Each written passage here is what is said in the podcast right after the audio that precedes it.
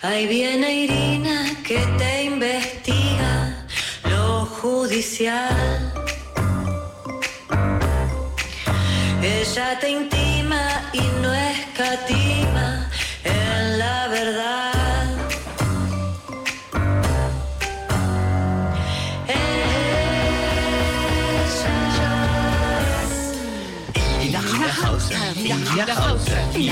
Muy buenos días, señorita Fräulein Hauser. Muy buenos días. Me gusta, me gusta. Me encantaría, mi fantasía es que seamos como la familia de la novicia rebelde, ¿sí? Y que todos vayamos cantando por la Plaza Irlanda, saltando. Pero en el 2021. En el, en el 20... 22, perdón. Ah, bien. Me, Sí, quedé, sí. me quedé en el año Sí, pasado. vive en el pasado. Sí, Bien. un poco sí. Ese es mi sueño y que nos adiestre eh, Fräulein eh, Hauser. Ok. ¿Puede me, ser? enca- me encanta ese papel. Y ahí está. Bien, es como la. Sí. eh, sí, una cosa así. Bien, son ideas que van surgiendo y después ojalá que los podamos llevar a cabo. Anota, anota todo, me encanta. Bien, ¿cómo anda? ¿Qué cuenta? Muy bien, muy bien. Mucho tema judicial. Sí, Mucha le- cosa, muchas golosinas. Fa, fa.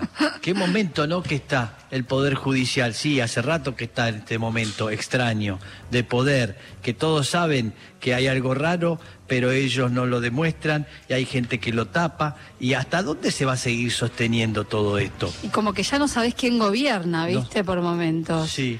Me parece que ese es el, Sí. el punto. No, para mí estamos, está todo en un increyendo, ¿eh? No, no, no te das ilusiones de que esto va a pasar. Porque además ahora que empieza el, el periodo preelectoral, Sí. eh, está, está todo en su apogeo, ¿viste? Sí. La, digo, la actividad judicial. Sí. Empiezan a ver dónde pueden, dónde pueden enganchar algo, ¿no? Mm. Y Ah, usted dice que no van a zafar de esta. eh, digo que se meten en general en la pelea política, Sí, que de hecho ya lo vienen haciendo. claro. Eso, básicamente. Bien. Igual los temas de los que vamos a hablar hoy, bueno, tienen una parte que ver con, con la mezcla, con esta, con este ensamble entre el poder político y, y el poder judicial, y, y bueno, y con otras tantas cuestiones que son casos de abuso sexual. Mm. La semana pasada se conoció eh, la- el procesamiento del ex gobernador de Tucumán, José Alperovich, por abuso, el abuso de su sobrina, una sobrina que trabajó con él Sí. eh, que, que, bueno, que, que se animó a denunciar mientras él era senador, Sí. que era abusada, eh, tanto en la ciudad de Buenos Aires como en Tucumán, en los distintos lugares donde trabajaba con, con él. eh, lo hizo ante la justicia y lo hizo además a través de dos cartas que, que ella hizo públicas. Mm. Eh, como se imaginarán, el desenlace de esta cuestión tardó tiempo, o sea, tardó el tiempo suficiente para que Alperovich estuviera fuera del poder, para que lo procesaran, ¿no? Claro. Ni gobernador ni senador, pero bueno, finalmente fue procesado. Y la semana pasada, además, eh, la esposa de Alperovich, Sí, tremendo. eh, Rosques, de, Alque- de, Rosques de Alperovich, Sí. eh, salió a hablar en defensa de su marido. Sí. Lo hizo en el programa del colega Reinaldo Siete Case Mm. y, eh, y dijo algunas cosas que vamos a escuchar ahora y de esto vamos a hablar. Bien.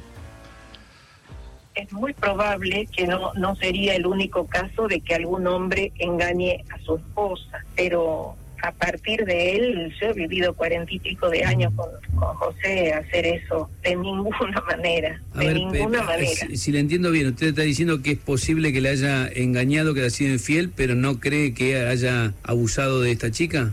Definitivamente, Pero- no, no pero- lo creo. pero sí no, que- no lo creo porque además esta chica tenía casa, jugaba con mis nietos, usaba la casa de José para hacer sus cumpleaños. José tiene eh, una casa cerca. Bueno, pero muchos abusos justamente se dan en ese marco, ¿eh? Usted, usted sabe que, que muchos abusos tienen que ver con eso, con la instancia de ¿Y por qué confianza. volvería? ¿Por qué volvería si se sentía tan mal y sería abusada?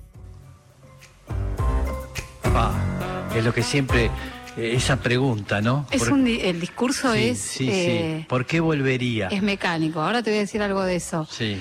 Eh, la, la, bueno, la sentencia que lo, que lo procesa Alperovich dice, además recalca, que los abusos se cometían en la- en la situación justamente de poder y de abuso de autoridad por el lugar que él tenía político y por el vínculo familiar también. Eh, Imagínate que le, le endilgan seis casos de abuso con acceso carnal. Esto es una violación lisa y llana, ¿no? Además de otros casos de, de abuso. Y esa pregunta, ¿por qué volvía? Es como la pregunta maldita, la pregunta con la que se intentan justificar Sí. además los abusos. Sí. Y a mí lo primero que me hizo pensar y recordar eh, es en un libro y una mujer. El libro se llama ¿Por qué volvías cada verano? Y su autora se llama Belén López Peiró. Mm. Belén escribió su primera novela justamente contando los abusos a, la- a los que la sometía un tío comisario en los veranos que pasaba en Santa Lucía, en la provincia de Buenos Aires. El libro, el primero, que, eh, que justamente relata, eh, re- relata la trama de los abusos, intercala esa, eso que a ella le pasaba con lo que fue sucediendo después con el expediente judicial. Y es muy impresionante porque en el medio del libro encontrás páginas del expediente, ¿no? Después sacó otro libro que se llama Donde no hago pie. Y bueno, en cuanto escuché esa frase de, de esta mujer, dije, es la misma pregunta. Total. Bueno, la llamé a Belén. Sí. Belén está en Italia ahora presentando su libro, por eso no podemos tener un diálogo directo con ella, pero me mandó algunos audios que vamos a escuchar ahora. Ayer me llegó a través de una amiga la declaración que hizo en radio la esposa de Alperovich.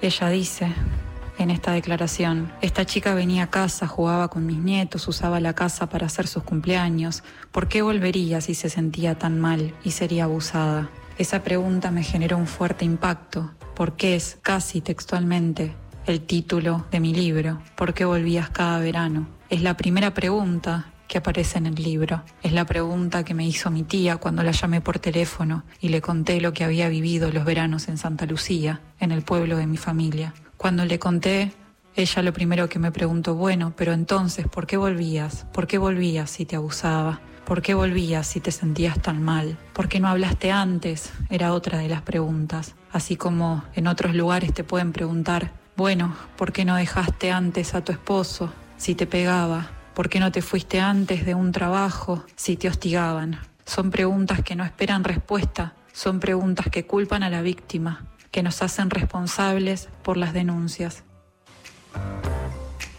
Totalmente. Son las preguntas que Sí, se sí. repiten siempre, ¿no? En el caso de, bueno, de, de, de la esposa del Perovich nos impacta la manera en que sale además a, Sí. a defenderlo, Sí, ¿no? o, o lo típico que ¿por qué haces la denuncia recién después de Recién, 15 bueno. años?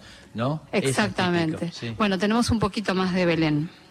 La esposa de Alperovich dice también que no cree en el abuso, entendiendo a través de cifras internacionales que una de cada cinco niñas son abusadas y que estos abusos suceden en más del 80% dentro de las casas, con personas conocidas, con padres, hermanos, tíos, vecinos, abuelos, que no cree en el abuso cuando es una problemática que nos atraviesa y que no tiene fronteras. Una vez más, estas declaraciones demuestran que el abuso no tiene únicamente dos protagonistas, víctima y victimario, como lo reduce la justicia, sino que el abuso es mucho más complejo que eso, que hay un entorno, un contexto que hace posible el abuso, que es cómplice, que ve y mira para otro lado, que continúa reproduciendo la violencia del abusador, como es el caso de esta mujer que sale y habla en los medios de comunicación y hace preguntas que hostigan y oprimen no solamente a la denunciante, sino también a todas las que escuchamos y pensamos que entonces mejor no hablar,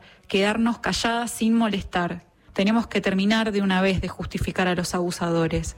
¿Hasta cuándo vamos a seguir con esto? Bueno, me parece que, bueno, Belén tiene una claridad, eh, Sí, tremenda. lamentablemente por su experiencia, Claro. pero, pero además porque es una persona muy talentosa, es una, es una gran escritora eh, y le agradecemos esto, esto que nos mandó. Belén sigue con su caso en la justicia desde hace nueve años. Mira, Nueve años. Eh, al tío nada, al comisario. Sí, al tío comisario nada. Nada. Eh, y en relación con esta cuestión del paso del tiempo, voy a traer otra historia que también es noticia por, por estos días, porque justamente eh, la otra pregunta maldita es ¿por qué denuncias ahora, Claro. después de tanto tiempo? Mm. Y además porque eso a veces tiene efectos en la cuestión penal, digamos, ¿no? Mm.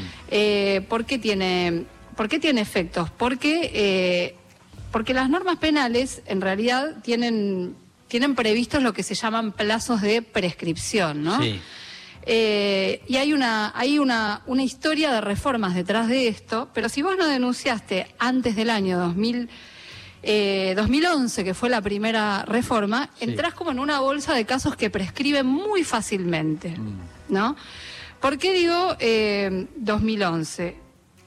Primero, ¿qué es la prescripción? Sí. El Código Penal tiene, o sea, tiene la regla de que eh, la prescripción empieza desde el momento que se comete o se termina de cometer un delito.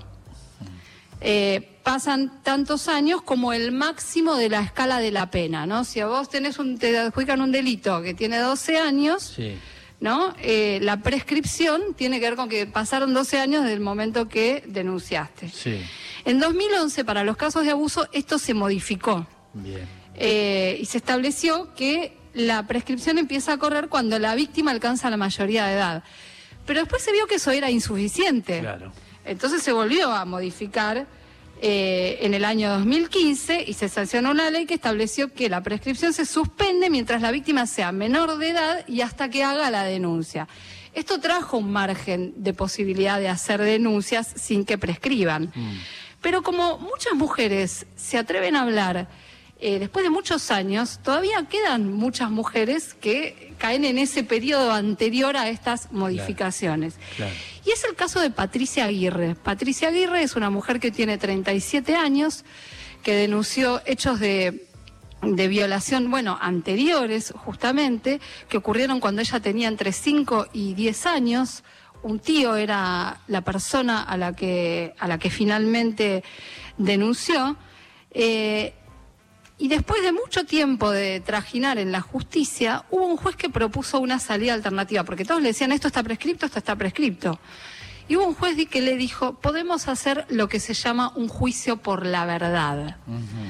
No sé si saben lo que es un juicio No. por la verdad. Es una modalidad que se empezó a usar con los juicios de lesa humanidad, cuando las, las leyes de punto final y obediencia de vida impedían juzgar a los represores. Sí. Entonces, ¿qué se hacía? Se hacían juicios donde se establecía la responsabilidad de los represores, pero no había una condena penal. Pero había una, o sea, pero se establecía una responsabilidad que le daba una carga a la situación y eso le daba una reparación también a las víctimas. Esto fue hasta que finalmente se anularon esas leyes.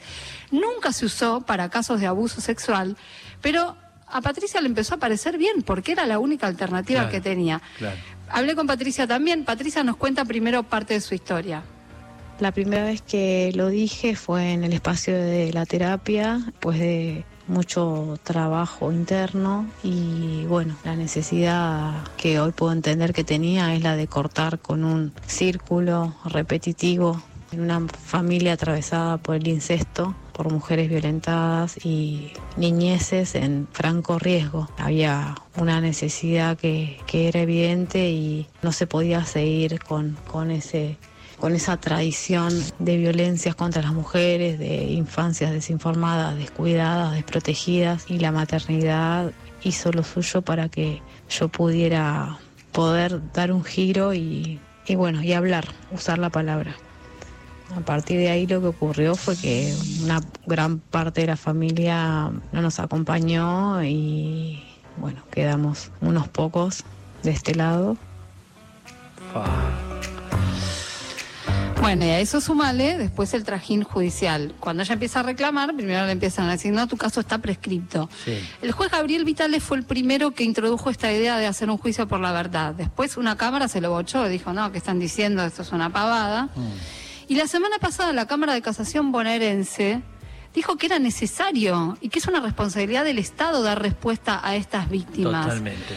Un fallo que firmaron Víctor Violini, Ricardo Boninsky y Daniel Carral. Bueno, Patricia, le preguntamos a ella cómo, cómo estaba frente a esta, a esta posibilidad.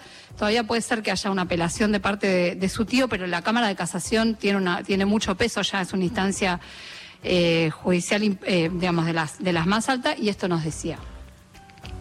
Pude denunciar a mi tío político en el 2019 sin saber que se trataba de un delito contra la integridad sexual que ya estaba prescripto por el momento en el que yo estaba haciendo la denuncia.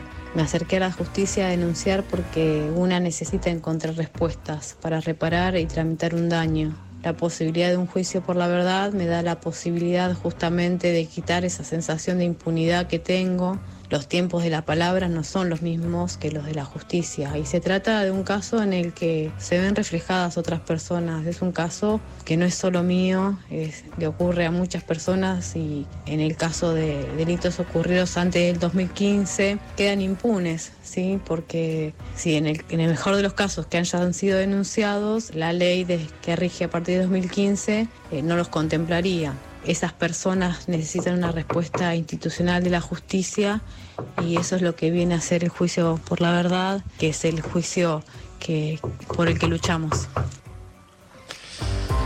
Ay, Dios. Bueno, es muy probable que este juicio se haga y que, que Patricia, digamos, obtenga... Pero lo que es la, la, la, pelea, ¿no? La pelea de, de tiempo, que por supuesto muchas mujeres optan por callar y no meterse por todo el dolor de estar eh, removiendo todo esto y la familia. Sí, te diría que no es una opción, que sucede porque... Es la mayoría, yo creo, ¿no? Sí, porque el porque el ámbito, como decía Patricia, el ámbito intrafamiliar, lo que, lo que pasa en, todas esas tramas, ni, ni que decir cuando hay eh, personas con poder, como en el caso de, de Alperovich, imagínate. Bueno, y sí, el silencio tiene que ver con eso.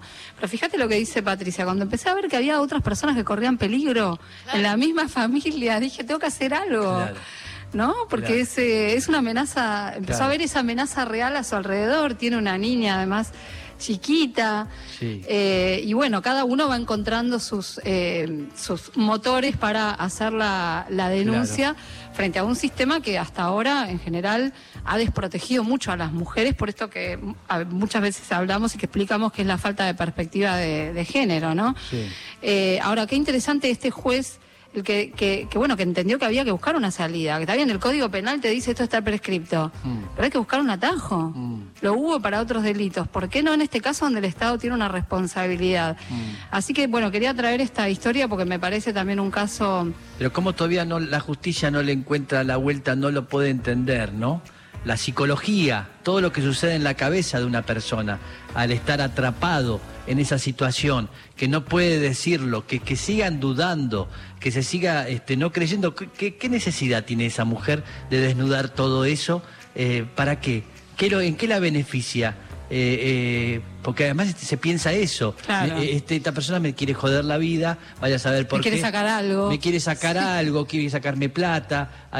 todo así se piensa, ¿no? Como si fuese, qué sé yo, un robo de gallina o, otra cosa. pero no se entienda todavía justamente lo que sucede en el sometimiento, en la cabeza de una persona cuando es sometida, que le queda totalmente anestesiado, paralizado, paralizada. Yo creo que hay en el Poder Judicial quienes no quieren entender. O sea, que, que bueno, que hay una gran resistencia a, justamente a comprender la, complejidad de, estas problemáticas.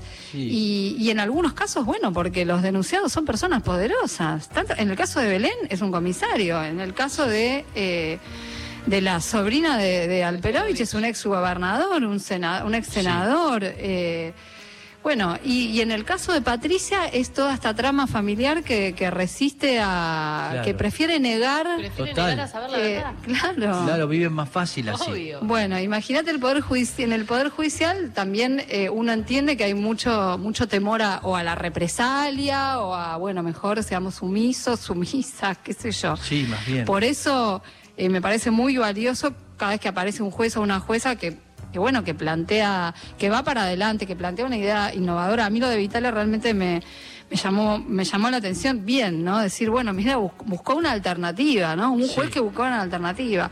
En el caso de Alperovich, bueno, se tomaron el tiempo, se tomó el juez el tiempo para que el hombre estuviera fuera del poder. La fiscalía, hay que decir, tres veces pidieron la indagatoria, no es que, no es que se durmieron, ¿no? Eh, pero bueno, te muestra la, la, complejidad de, de, estas, de estas tramas y, y en el caso del Poder Judicial, yo creo que una, una resistencia que hay en todos los órdenes, que es que no quieren perder el poder que tienen, ¿viste?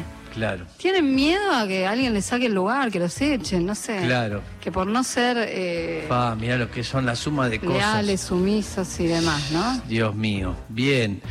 Gracias, Irina. Tremendo. La, bien.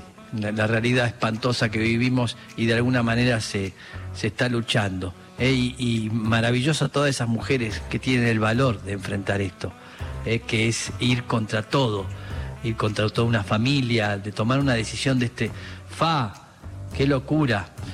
Bien, gracias Irina, maravillosa como siempre.